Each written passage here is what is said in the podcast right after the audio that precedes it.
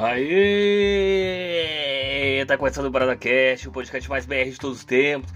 O podcast que fala sobre tudo, mesmo sem saber nada.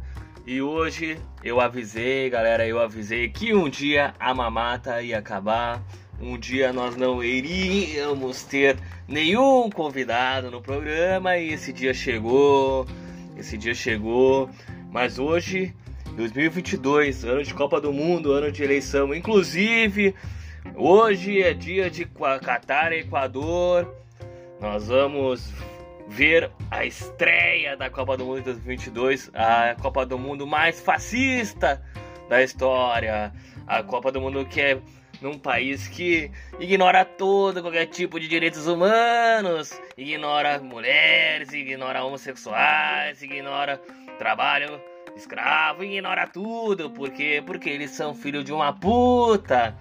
Mas nós, nós vamos falar de Copa do Mundo, mas não é sobre essa, e sim da Copa do Mundo dos anos 70, na época que existia a ditadura brasileira ainda. E por que, que nós vamos falar da Copa do Mundo de, dos anos 70? Porque aconteceu um fato histórico, aconteceu um fato histórico na Copa do Mundo, que foi o roubo da taça da Copa do Mundo. Vocês sabiam que a taça de uma Copa do Mundo já foi roubada? Pois então, isso aconteceu na Copa de 70. A famosa taça da Copa do Mundo Jules Rimet, ou Jules Rimet, ou Jules Rimet, conquistada pelo Brasil no tricampeonato, foi furtada e, adivinhe só, o paradeiro nunca mais foi visto. Ela nunca mais foi vista. Como assim não foi vista? E o que aconteceu qual é a história? Exatamente, nós se tornamos um podcast chato de história, mas nós vamos falar de história, da história da Copa, porque todo mundo sabe que 2022 é Copa do Mundo.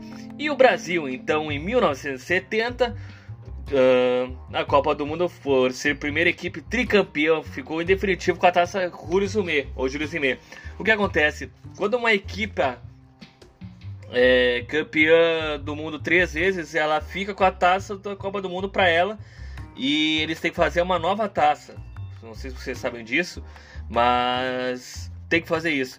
A CRBF resolveu deixar exposta essa taça, então ideia de brilhante, né, de deixar a taça exposta uh, em um vidro à prova de bala para os seus visitantes e sua sede no centro do Rio de Janeiro. Aonde mais seria roubada a taça da Copa do Mundo se não fosse Rio de Janeiro? É óbvio, né? Uh, mas do nada adiantou. Em 1983, a exemplar original foi roubada e o paradeiro nunca mais foi descoberto.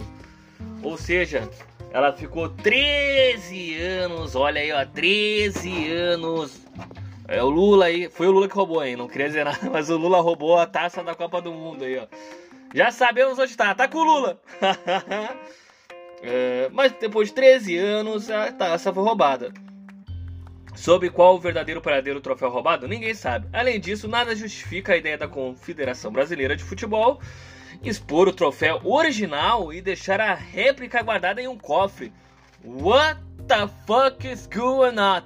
Como os caras vão ah, vamos deixar guardada a réplica num cofre seguro uh, no fundo do mar com, com 350 seguranças uh, armadas com 532 AK-47 com um troféu falso e vão expor o verdadeiro com vidrinho à prova de bala que se o cara apertar um botão o vidro abre e ele consegue roubar. É uma ideia de gênio, uma ideia genial. Como eles não pensaram nisso? Eles pensaram quatro pessoas foram condenadas pelo roubo. Sérgio Peralta, Chico Barbudo, Luiz Bigode e Juan Fernandes. Sérgio trabalha na CBF como representante do Atlético Mineiro. Segundo o inquérito policial, foi ele que passou a informação que a taça original estava sob o vidro blindado, mas apenas era protegida por uma moldura de madeira. Uh, um fato interessante também né, né, nessa taça aí, a taça do mundo é nossa, o Caceta e Planeta fez um filme uh, onde eles roubaram a taça, num filme bem escrachado do roubo, uh, mas, mas, pode ter acontecido assim. Eu Eu acredito que aconteceu assim o roubo da, da taça da Copa do Mundo. O Pelé caiu do caminhão, e aí. Pelé morreu? Não, ele só caiu do caminhão e a taça foi roubada. Mas não foi assim.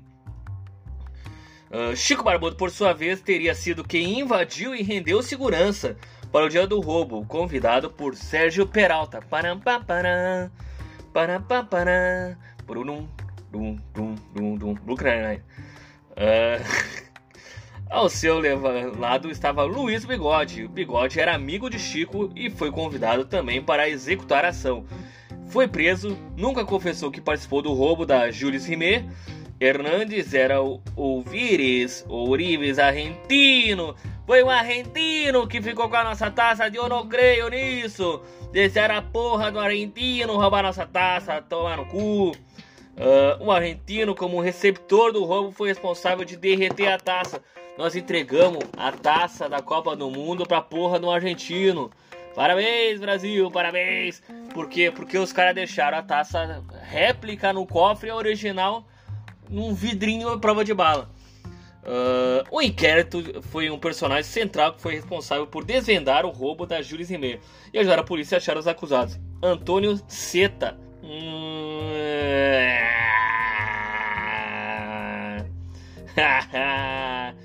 o Broa, hum, Broa era considerado um dos melhores arrombados.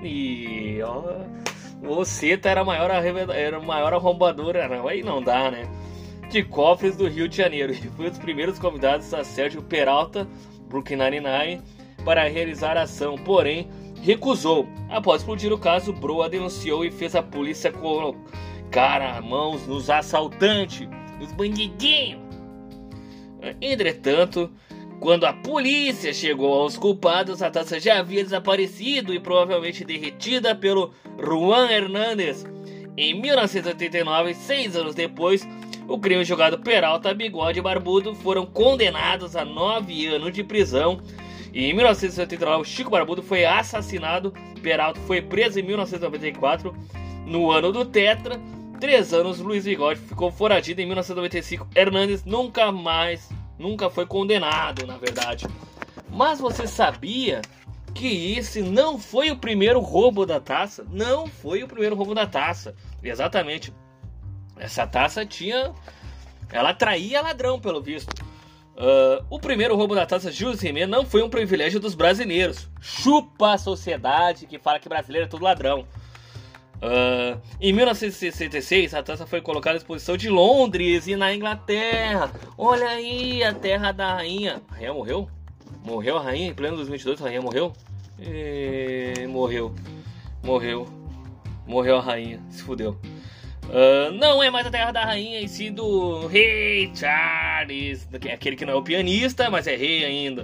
Em 1966, ela foi exposta em Londres já que a Inglaterra sediaria a Copa do Mundo, mas acabou sumindo. A polícia, a polícia inglês, procurou a todos os lugares, mas não conseguia encontrar em nenhuma parte um cachorro chamado Pickle, Pickles, acho que é Pickles o nome dele, que passeava com o dono, acabou sendo o herói ao farejar um pedaço de papel enrolado com a taça Jules Rimet. Dentro Pickles se tornou famoso e ganhou fornecimento de ração vitalícia pelo, pelo rainha na época, porque a rainha estava viva ainda, agora foi de bete, faleceu. A Itália levou a Jules Rimet em 1934 e 1938, a Alemanha em 1954 e a Inglaterra em 1966. A Jules Rimet passava em média ou passava não, pesava em média 3,8 kg de ouro e media um Subway de 30 centímetros. O seu valor era aproximadamente 370 mil reais. E então o cara que o argentino que roubou a taça da Copa do Mundo, ele ficou com 370 mil reais na época, que hoje, que, que hoje equivale a 10 centavos. Uh, mas enfim, nós estamos acabando esse podcast curto.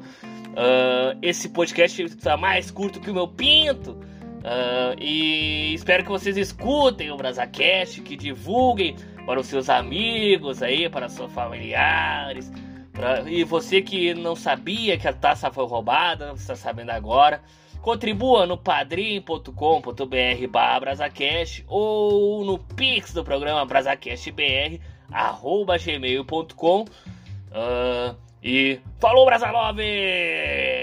E rumo ao Hexa da Copa do Mundo e a Copa começa hoje com Catar e Equador, hein? Dizem aí, não falou ainda porque dizem aí que a Copa foi roubada, que o Catar vai ser campeão da Copa. Então você aposte no Catar para o Catar ser campeão da Copa do Mundo. E agora sim, falou, Brasaloves!